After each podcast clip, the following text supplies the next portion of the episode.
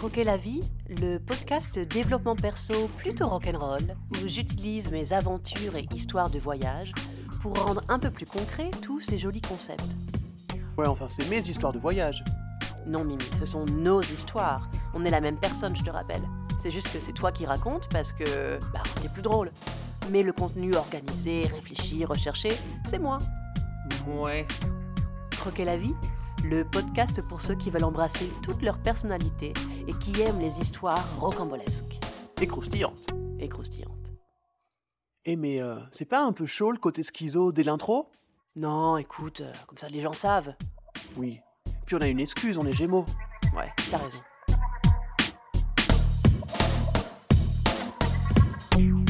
Épisode 27, Rituels et trucs de sorcière, interview avec Claire Noël, deuxième partie. Monter cet épisode m'a pris un temps assez fou, je dois dire. Alors pas parce que c'est enfin le vrai de vrai dernier épisode. Non, je suis devenue émotive, mais bon, pas à ce point-là non plus. Mais parce qu'en fait, on a beaucoup parlé sur le sujet du clown chaman.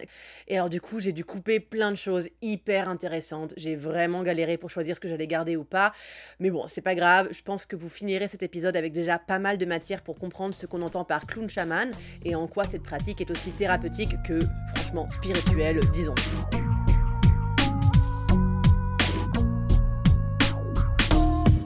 Alors une autre pratique de sorcière que j'aime beaucoup, c'est des cartes. Hein, ma mère, elle a genre euh, 7 ou 8 dif- différents jeux de oracle et de tarot. Et elle m'a vraiment transmis cette idée que euh, toutes, les, toutes les réponses sont en nous. Et qu'en fait, les cartes, elles viennent juste nous donner une, direction, en fait. Pour nous montrer des choses que, d'un côté, on sait déjà, mais que sûrement notre, notre mental nous bloque pour, euh, pour le voir. Je sais que toi, tu, tu utilises des oracles, mais tu as aussi des connaissances par rapport au tarot de Marseille. Et donc, ouais, j'aurais voulu que tu nous parles un peu des deux pratiques, la différence euh, sur le, le travail avec les- le tarot de Marseille ou les oracles euh, qui sont très multiples et variés, n'est-ce pas? Alors, je voudrais pas en dénigrer un par rapport à l'autre, euh, mais pour moi, il y a la différence fondamentale quand même entre les oracles, en tout cas ceux qu'on voit circuler de nos jours, et le tarot de Marseille, c'est que le tarot de Marseille, c'est quand même un outil qui existe depuis la nuit des temps. Euh, tellement qu'on a du mal à dater quand est-ce qu'il a été inventé et où est-ce qu'il a été inventé? Parce que les influences, les influences sont multiples et il y a une construction euh, des symboles, notamment au niveau des arcanes majeures, qui est d'un niveau de complexité euh, qui, qui, qui est hallucinant. C'est-à-dire que ça, ça passe par la symbolique des couleurs, la symbolique des cinq éléments, parce qu'on considère les terres aussi dans, dans les éléments. Euh, ça, ça parle de l'alchimie, ça parle de l'équilibre entre l'énergie féminine et l'énergie masculine, euh, ça parle de dualité, ça parle de polarité. Enfin, voilà. Donc, pour moi, le, le- le tarot de Marseille, c'est un outil qui, selon moi, est moins anodin. Ouais. Donc c'est potentiellement un peu plus abrupt. Bon, après, moi, j'aime bien. Parce que moi, j'aime bien les trucs un peu, justement, un peu sévères. Euh, je pense qu'il y a un endroit où je me raconte que si c'est sévère, euh, ça me permet de, de me protéger de mon ego. Parce que c'est pas facile, parce que c'est pas glamour, et que potentiellement ça va taper dans tes ondes très vite. Donc t'es pas que sur un truc de ah là là, vous avez été choisi par les astres pour être le nouveau guide de l'humanité. Je crois que je me sens plus à l'aise avec des outils un peu sévères. Donc euh, voilà, donc le tarot de Marseille. euh, après, moi, j'ai été formée auprès d'un élève d'Alejandro Jodorowsky euh, qui s'appelle Christophe Carrozza. Euh, et donc, j'ai été formée au tarot de Marseille, ce qu'on appelle le tarot évolutif, donc qui n'a pas de fin divinatoire, mais qui a des fins euh, presque plus thérapeutiques, qui te permettent de dire qu'est-ce qui bloque aujourd'hui, où est ta responsabilité, comment est-ce que tu peux le dénouer, c'est quoi tes atouts, c'est quoi tes, failles par rapport à la gestion de cette situation, et qu'est-ce que peut-être tu peux espérer qui va arriver dans ta vie si tu fais le taf. Mais voilà, c'est comme ça que je l'approche et c'est un truc que j'aime bien. Et en général, je compile les tirages de tarot avec les oracles.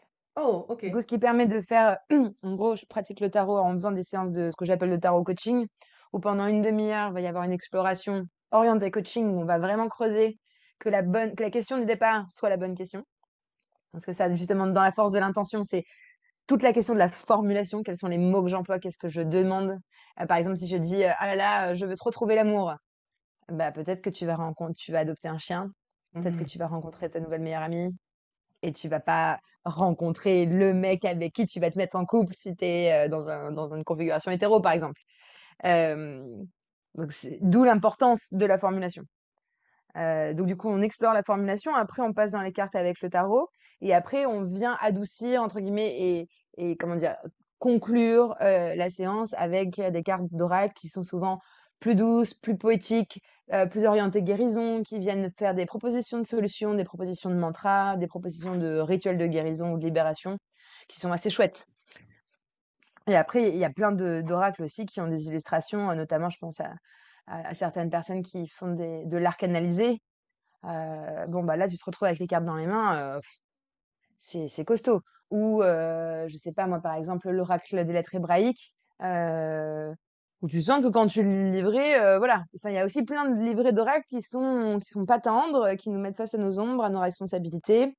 Et après, on n'est pas obligé que de travailler avec ces ombres, on peut aussi être dans la douceur et la délicatesse et la lumière.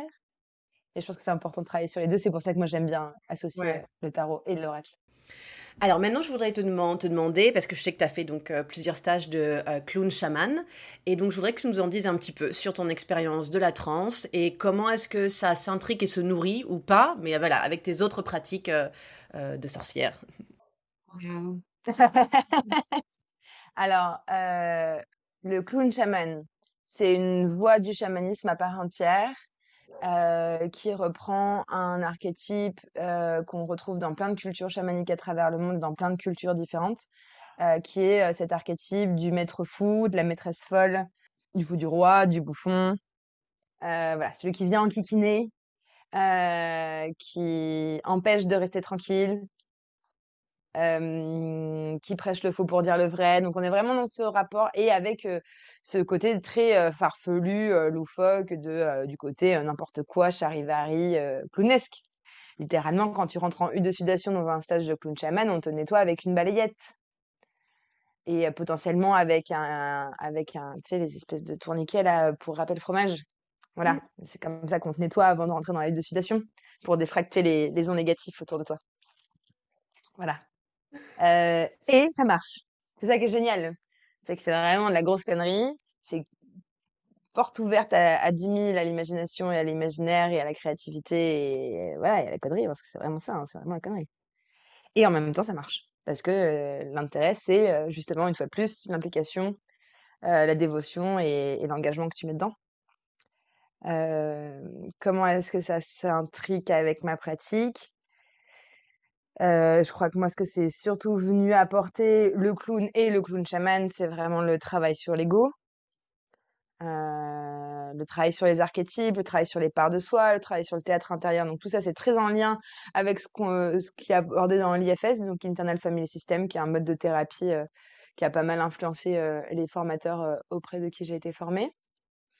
donc pas mal ce truc de travail sur les parts de soi, mais de manière ludique. C'est comment est-ce que ta victime, tu vas aller la jouer sur scène, ou en tout cas dans l'espace de jeu, tu mets ton nez et tu joues ta victime et il t'en fait des caisses. Et en fait, au bout d'un moment, tu te retrouves à te marrer et tu, rigoles de toi-même, quoi, en disant, non, vraiment, sérieusement, quoi, on est là. Et c'est en ça, je trouve que c'est hyper aidant. D'un, parce que c'est des outils d'expression, d'un, qui sont hyper ludiques, de deux, hyper fun. tu peux faire ça partout, tout le temps non-stop. Bon, sauf quand tu es un peu sensible au regard des gens, où là, ça devient un peu compliqué. Mais bon, ça se trouve. Et puis, tu le fais par écrit. Et puis, il y a ce truc de travail sur l'ego où ça, ça, ça remet nos égos et nos personnalités à leur place, quoi. Après, c'est un truc qui se fait petit à petit. J'étais pas aux mêmes endroits lors de mon premier stage que j'ai été cet été dans mon quatrième stage. Il y a des endroits où, quand on fait, ils, appellent ça des booms. Donc, en fait, ils te mettent la musique à fond pendant 45 minutes, là, puis tu danses comme un, comme un, comme un grand malade. En fait, c'est directement inspiré des méditations actives d'Osho. Yep, carrément. Et, euh, Bon, bah, au début, euh, j'étais toujours dans un coin, euh, au fond, face au mur, parce que je voulais pas voir les autres, je voulais pas qu'on me regarde. Et en même temps, j'espérais secrètement qu'on me regarde. Et puis, dès que c'était des musiques que je connaissais, bah, j'étais à fond dedans, mais donc, du coup, bien avec mes codes euh, chorégraphiques que je connaissais. Et à la fois dans ce truc de Ah, j'ai pas envie qu'on me regarde parce qu'on va croire que je me la pète, alors que moi, c'est juste comme ça que j'ai envie de danser. Et en même temps, bah, j'espère secrètement qu'on me regarde et qu'on va me dire que oh, c'est trop bien, je danse trop bien. donc, j'étais en plein dedans. Là, maintenant, je suis en boom, je suis perdue, je suis dé- défractée dans le cosmos. J'atteins des, je, je voudrais même pas, en fait, je voudrais même pas qu'on me filme. Genre, en fait, je crois que même si on me le proposait, je le ferais pas. Euh, j'ai pas envie de voir à quoi je ressemble dans ces espaces-là, tellement, à mon avis, euh, les états de corps sont juste monstrueux, mais monstrueux au sens propre. C'est-à-dire que tu, tu, tu, tu, tu, flingues ton, ta personnalité, t'es juste un, t'es juste un corps, t'es juste une matière euh, mise en mouvement par des énergies. Et c'est tout. Ouais, ouais. Quand j'étais à la fac, j'avais eu un semestre sur le, les surréalistes. Les surréalistes, et donc on faisait des écritures automatiques et on faisait des improvisations comme ça dans... Y avait un grand, un grand amphi, et ouais, c'était 30-35 minutes, quoi. Et, euh, et je me souviens, en fait, de... Je crois que c'est une des premières fois où j'ai tilté à quel point, en fait, pourquoi c'est si long Parce que ça met du temps. C'est-à-dire qu'il il faut... euh, comme épuiser ton, ego, épuiser ton, cerveau un petit peu pour pouvoir rentrer dans cet état, euh, oui, presque de transe, en tout cas, clairement euh, de conscience un peu modifiée. Et, euh, et ouais, j'ai des souvenirs très forts de ces, de ces, de ces improvisations comme ça, super longues. C'est un truc qu'on pratique beaucoup en clown, hein, l'écriture automatique. Et puis, et comme tu le dis, ce moment où en fait tu épuises ton mental. Mais c'est vraiment ça en fait. C'est à un moment donné, que ce soit via le corps, soit c'est soit t'épuises le corps, soit t'épuises le mental, mais en fait t'épuises les deux. Il y a un peu ce truc de euh, euh, en écriture automatique, c'est euh, t'écris, t'écris, t'écris jusqu'à ce que t'aies une crampe à la main. Et puis après, on te fait regarder ta main pendant trois minutes. C'est-à-dire que quand tu regardes ta main trois minutes, il, se passe des trucs. En vrai, je t'es en mode. mm. T'es un peu me- genre complètement hypnotisé. Non, mais ça, c'est ça qui est génial. Et pour moi, c'est là où je trouve que le clown chaman est hyper puissant. C'est que c'est un accès. Mais en fait, que ça soit le clown chaman ou que ça soit autre chose, en fait. Enfin, tu fais de la danse, c'est pareil. Tu fais de la musique, c'est pareil. Tu fais du yoga, ça peut être la même. En fait, c'est à partir du moment où tu trouves ta porte d'entrée pour avoir accès à cet état de conscience et du coup, avec à ce champ informationnel qui est, qui est là, en fait, qui est juste à disposition. Cette part de toi qui n'a qu'une envie, c'est de discuter avec toi pour te, pour te dire ce qui est bon pour toi, euh, où aller, quelle décision prendre pour vivre ta meilleure vie et, et, pour, et pour devenir la, cette fameuse expression, la meilleure version de toi-même. Euh, Enfin, juste compiler ton destin de, de, de, de, créature parfaite du divin qui ne cherche qu'à revenir, revenir à la source, quoi. Et donc, du coup, pour ça, sais, dans cette espèce de mouvement d'évolution, et en fait, si tu viens juste connecter à cet endroit-là, qui sait t'orienter Mm, pour suivre ce chemin? Puis en plus, pour moi, le, clown chaman, ça a été une. Je pense que ce qui m'a dirigé aussi du clown vers le chaman, enfin vers le clown chaman, c'est que depuis, euh, je sais pas, à peu près 2010, 2011, 2011. En 2011, j'ai commencé. Alors, j'ai fait beaucoup de spasmophilie quand j'étais petite, et à partir de 2011, mes crises de spasmophilie ont commencé à prendre une forme un peu bizarre où en gros, vu de l'extérieur, on avait l'impression que c'était un mélange entre de la tétanie, de l'épilepsie et de l'apnée. Bon, en gros, vu de l'extérieur, tu avais l'impression que j'avais perdu conscience et que j'allais mourir. Euh, et en fait, non. Euh, et bon, moi, à l'époque, euh, enfin, c'est pas, d'ailleurs, c'était pas moi, c'est juste qu'une fois, ça m'est arrivé, arrivé plusieurs fois au travail, donc j'ai fait plusieurs séjours aux urgences. Et, là, et là, à chaque fois, les médecins m'ont dit, oui, bonjour, c'est psychosomatique, on peut rien pour vous, merci, au revoir. Moi, j'étais restée là-dessus, euh, sur le fait que c'était mon système émotionnel qui avait décidé de gérer ça comme ça. Et depuis, j'ai effectivement appris en me formant euh, à l'accompagnement de l'hypersensibilité que c'est effectivement un mécanisme de survie du système nerveux, euh, qu'on appelle une crise de dissociation. C'est-à-dire qu'au bout d'un moment, tu es en surchauffe émotionnelle et psychologique et ton corps, il fait allez, ciao. Et, et en fait, les tremblements et les spasmes, c'est une technique de ton corps pour évacuer le cortisol qui est en fait la, la substance que tu crées quand tu stresses et qui finit par t'empoisonner, te causer des, troubles digestifs, des, des migraines chroniques, des choses comme ça. Et donc, en fait, ton corps l'évacue via, euh, via ce tremblement. D'où les pratiques que tu retrouves en yoga, en clown shaman et en euh, travail de libération émotionnelle, le travail somatique, sur le shaking. Yes.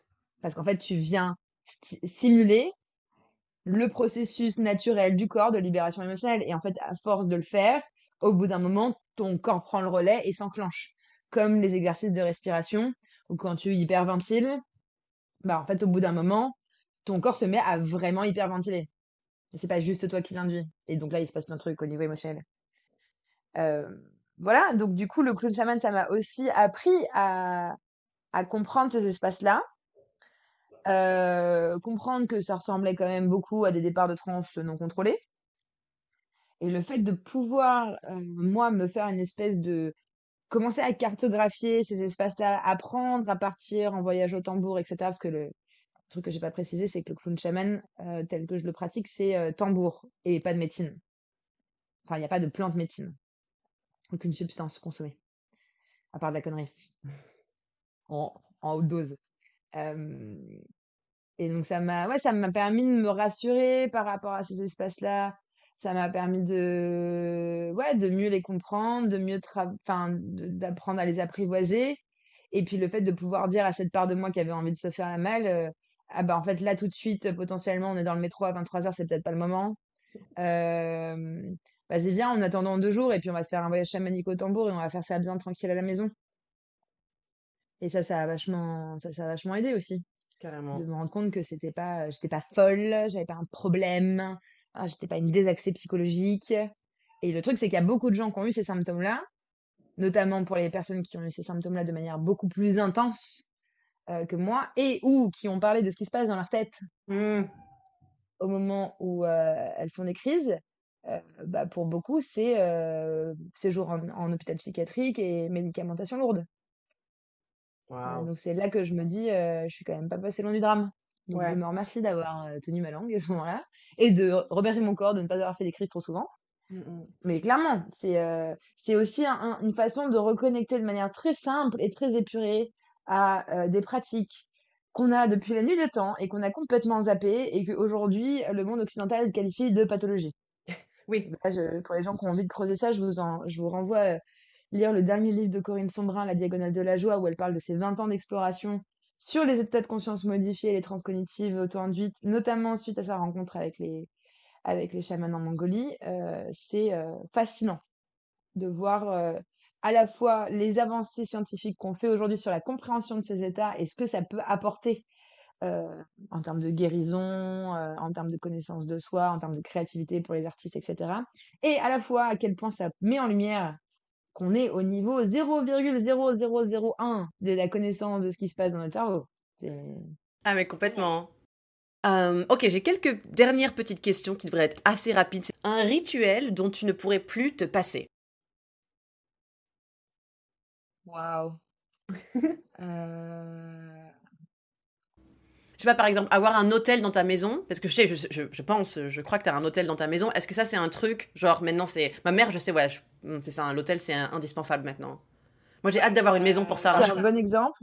En fait, c'est ça qui est marrant, c'est que ça m'a fait le même effet, tu vois, quand tu m'as proposé l'interview, en fait, c'est le truc que je me dis: «Mais» tu sais, quand on me dit: «Ah tiens, tu veux pas parler de rituels?» je me dis: «Mais je fais pas des rituels», enfin genre, sais pas, j'ai l'impression que j'en fais pas, heu, tu vois? Parce que j'ai pas l'impression de faire des rituels de sorcière et en fait, le truc, c'est que je passe ma vie à en faire, mais sauf que maintenant, c'est tellement imprégné dans mon quotidien que je le note plus.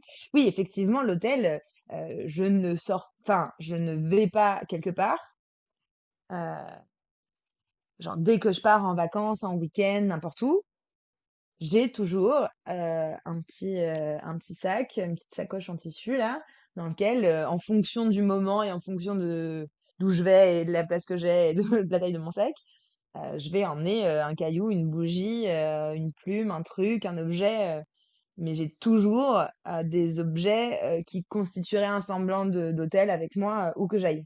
Et là, par exemple, j'étais en stage, j'étais en tente, j'avais un hôtel dans ma tente. Et en même temps, il y a des fois, parfois, je le sors pas aussi, mais j'ai le sachet avec moi.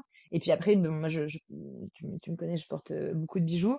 Et moi, mes bijoux, c'est mes, mes ancrages aussi, quoi. Ouais. Et en fait, à chaque fois que je vais les mettre, je sais ce que signifie tel bijou et qu'est-ce que je suis en train de travailler en ce moment et pourquoi je porte ce bijou-là en ce moment et qu'est-ce que ça veut dire pour moi. Et les moments où je les porte et les moments où, justement, volontairement, je les porte pas. Donc, ouais, les bijoux, euh, euh, l'hôtel, Hein, ça me permet d'avoir un peu la sensation d'être, d'être chez moi et puis de me reconnecter à ouais, à la maison, quoi, avec tout ce qu'on peut mettre derrière et puis, en fait, je pense à un truc que je pratique depuis depuis depuis depuis toujours, heu et et dont je pourrais pas me passer, je pense, c'est, heu, la prière. Mmh. Alors on appelle ça prière, on appelle ça pratique des gratitudes, heu, mais ça, c'est omniprésent dans ma vie. Je crois qu'il y a pas un jour, vraiment honnêtement, hein, À part peut-être des phases sombres de ma vie euh, où je bossais dans les boîtes de nuit et je buvais du champagne. Euh, et encore, et encore même là, je suis pas sûre. Mais non, mais n'importe quoi. Je, je priais tout, je priais à chaque fois avant de monter sur scène. Non. Euh, après, voilà, moi j'appelle ça de la prière parce que je, je sais à quel endroit ça me connecte. Mais en vrai, euh, euh, c'est poser ses intentions, c'est dire merci, c'est demander de l'aide, c'est demander à être guidé. C'est, je sais qu'à chaque fois avant de monter sur scène, c'était faites que faites que ça soit juste et faites que ce que j'ai envie de transmettre au public passe. C'est avant chaque letting au cabaret quand je montais sur scène, c'est faites que ma parole soit juste et je me vois, je me revois faire des mouvements au niveau de la gorge vraiment sur et pareil avant les coachings, pareil avant les cercles de femmes. Et puis, je sais pas, le soir, je avant de me coucher, je me bois une tisane, je regarde les étoiles, je remercie, parce que genre, mon spot où je vis en ce moment est vraiment trop cool. Et, ouais, je crois que je, passe mes journées et ma vie à dire merci, en fait à dire merci et à, et à, et à invoquer de l'aide, mais su- surtout plus à dire merci, je crois, plus qu'à demander, en Ouais. vrai. Euh, c'est hyper ça, puissant. hein. Et, ouais, et ça, c'est hyper puissant parce qu'en fait, euh, même quand t'as passé une journée pourrie, mais vraiment pourrie, en fait, t'es tellement... Moi, je, je sens qu'aujourd'hui, je suis tellement connectée à un espace de, de gratitude. Alors, on s'entend, hein. Oui, Je oui, dis oui. tellement connectée par rapport à d'où je viens, pas par rapport à ce qui, peut se faire, hein. Euh, mais où maintenant, et je pense qu'il peut m'arriver n'importe quoi dans ma vie. Alors, ça veut pas dire que je vais pas râler, ça veut pas dire que je vais pas taper une gueulante, ça veut pas dire que je vais pas pleurer toutes les larmes de mon corps pendant deux mois, mais il y aura toujours maintenant présent, parce que c'est un truc qui commence à être vraiment euh, solide en moi, de, euh, il y a un cadeau, il y a un apprentissage. Ouais. Euh, et après, je conditionne mon propos en tant que voilà, blanche, blanche, cis, hétéro, privilégiée. voilà. Oui, c'est facile de dire ça. Mais justement, pour les gens qui font aussi partie de cette catégorie de blancs occidentaux privilégiés, hein, euh, bah justement, pratiquer la gratitude, C'est clair. ça peut être une bonne idée du coup. Hein Donc a priori, On n'a pas grand-chose de quoi se plaindre. Donc euh, ouais, Ouais, ça, ça aide à voir les choses différemment, ça aide à relativiser, euh, sans se dire qu'on est une merde si ça va pas, mais juste à aider la, aider la médecine à couler, quoi. C'est vraiment ça. Ouais, ouais, ouais. Cool, alors, euh, juste comme ça, si tu as un oracle ou deux que tu aimes vraiment bien, que tu utilises, euh, ou voilà, si tu as des noms d'oracles à donner pour les gens qui nous écoutent. Vu que je suis une gosse, je vais t'en donner trois même. Ah oui Alors, en oracle, euh, eh ben oui, je peux t'en recommander quelques-uns que moi j'aime beaucoup. Alors, je crois que mon chouchou absolu du moment. Euh, alors, je recommande quand même l'oracle des lettres hébraïques, qui est magique, que je n'ai pas encore, mais qui est magique. Ok. Sinon, très très beau, euh, l'oracle des rebelles sacrés, Oh, waouh, ok. euh, d'Alana Fairchild. Conseil pour vivre une vie unique et authentique. Voilà. euh, qui est très très beau et dont le livret est assez chouette. Ça reste de l'oracle doudou. Et en même temps, ça vient bien résonner là où il faut avec des chouettes rituels de guérison et de mantra qui vont avec. Oh, cool. Et ouais. les illustrations sont très très belles et vibrantes. Très chouettes. Euh, je dirais euh, terrien. Ensuite, on a celui-là. Ça, c'est pour les gens qui ont des délires un peu plus éthérés.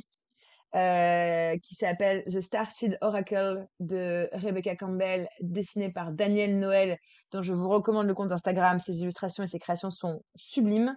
C'est un mélange entre euh, de la création informatique et du collage, et ça donne des trucs absolument euh, com- bah, complètement mystiques, hein, disons-le. Voilà. Mmh. Hyper lumineux, c'est hyper vibrant. Euh, et donc là, on est vraiment sur le côté, donc euh, Starseed, c'est graines d'étoiles, donc on est vraiment sur le côté éthéré. Donc ça va te parler d'Atlante, ça va te parler de Sirius, ça va te parler d'Orion. C'est en anglais, Mhm. euh, mais il est pas mal, je trouve, pour voilà, reconnecter à une sagesse plus éthérée, plus lumineuse. Et sinon, après, euh, l'indispensable, l'indispensable de l'indispensable, euh, les cartes médecine Ok. de euh, Jamie Sams et David Carson, découvrir son animal totem. Et, euh, donc là, il y a plein, plein, plein, de cartes des animaux avec leur médecine, euh, vraiment l'interprétation des médecines des animaux directement tirée de la, des traditions amérindiennes et aussi avec les ombres. des animaux. Donc c'est assez chouette. Pareil, bien confrontant, très inspirant, très bien foutu. Voilà, que vous retrouverez en stage de clown chaman si vous y allez. Mmh. Euh, et il est pas mal quand on voit notamment, euh, je sais pas, on se balade en forêt puis on croise un cerf. Tiens, c'est quoi la médecine du cerf? Euh, Ou euh, tiens, euh, j'ai rêvé d'une libellule cette nuit. C'est quoi la médecine de la libellule? Mm, mm. Pas mal. Carrément. Je ne sais pas si c'est celui-ci, mais une fois quand j'étais en Californie, euh, une, une- une grand-mère un peu, un peu sorcière nous avait... Enfin, elle tirait les cartes, mais elle avait celui avec euh, les animaux totems. Et je me souviens, j'avais tiré le chien, qui était donc la loyauté. Et donc moi, à cette époque, j'étais là... Hein? Quoi? What? Et, euh, et maintenant, je me rends compte à quel point, oui, être loyal, ça me parlait tellement pas à l'époque, tu vois. Et le chien, pour moi, ça me paraissait un animal tellement... C'est cette idée de l'amour inconditionnel, c'est-à-dire que même si tu bats ton chien, il reviendra et il t'aimera, toi, le maître jusqu'à la fin. Ça me, ça me hérissait le poil. Et maintenant, je, je comprends. Je pense que j'avais beaucoup à apprendre sur euh, l'amour inconditionnel. Voilà. ouais, ouais, non. C'est une petite histoire. Oui, oui, bah ouais, carrément. Euh, bah écoute, voilà. J'aimerais qu'on termine bah, sur euh, un petit mot sur euh, tes formules d'accompagnement, ce que tu fais, si tu as envie de te faire un petit peu de, de pub. euh, voilà, nous parler un peu de, de ton activité euh, et on terminera là-dessus. Du coup, en termes d'activité, bah, c'est, il y a trois, trois façons principales de travailler avec moi en individuel. Ça va être soit en coaching individuel pour des, des phases de transition, des sujets précis où vous sentez que vous avez besoin d'un, d'un accompagnement et d'un coup de boost pour, euh, pour dépasser vos blocages euh, et atteindre vos objectifs. Euh, Il y a également l'accompagnement business, donc là plus pour lancer votre activité et ou la faire évoluer avec une approche vraiment à la fois et très opérationnelle, business, stratégie, développement, marketing, storytelling, positionnement. Voilà, plein de gros mots en lien avec le business. Et en même temps, un truc très holistique avec des questions de valeur, de pourquoi, de positionnement, de quelle est l'histoire que je me raconte sur mon business, et quoi les archétypes que je mets en jeu quand je travaille.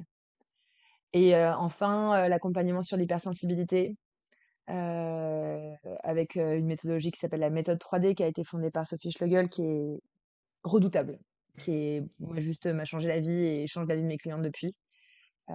Ouais, je vous invite aussi à aller jeter un œil sur mon site si ça vous intéresse.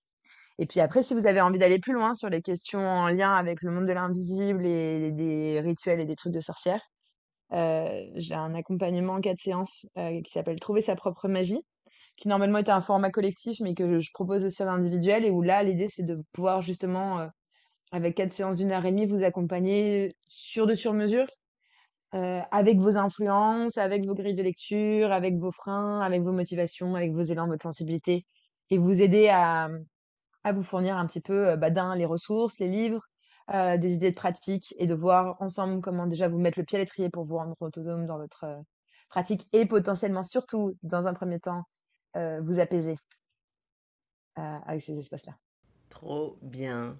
Ben nickel. Ok, ben écoute, merci beaucoup Claire, merci pour ce temps. Tu vois, on a dépassé une heure, hein, ça c'est... Ouais, ouais, c'est passé tout seul. Euh, et ben écoute, je te souhaite plein de belles choses sur ton activité euh, de coach. Et puis euh, voilà, en espérant que on se recroise un jour en France, quand je reviendrai. Bah, merci beaucoup pour ce temps, c'était très chouette. Très chouette de replonger dans tout ça. Et puis, ravie de pouvoir euh, apporter mon petit grain de sel à ton projet.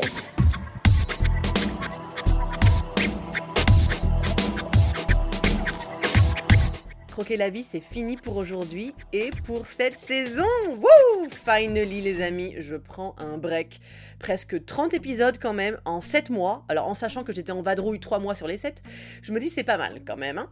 Je ne peux pas encore vous dire quand la deuxième saison commencera, mais vous inquiétez pas, je m'amuse beaucoup trop à faire ce truc, donc je reprendrai le micro à un moment. Alors, c'est sûr par contre, je pense que la prochaine saison sera vraiment assez différente, mais bon voilà, vous verrez. Merci à Louise pour la musique du jingle et celle de l'épisode aussi aujourd'hui. Je pense que vous aurez reconnu que cette musique que vous entendez, ben, c'est celle qui accompagne le jingle du podcast depuis le début. Je vous souhaite de croquer la vie et de vous ouvrir à la magie un peu plus chaque jour.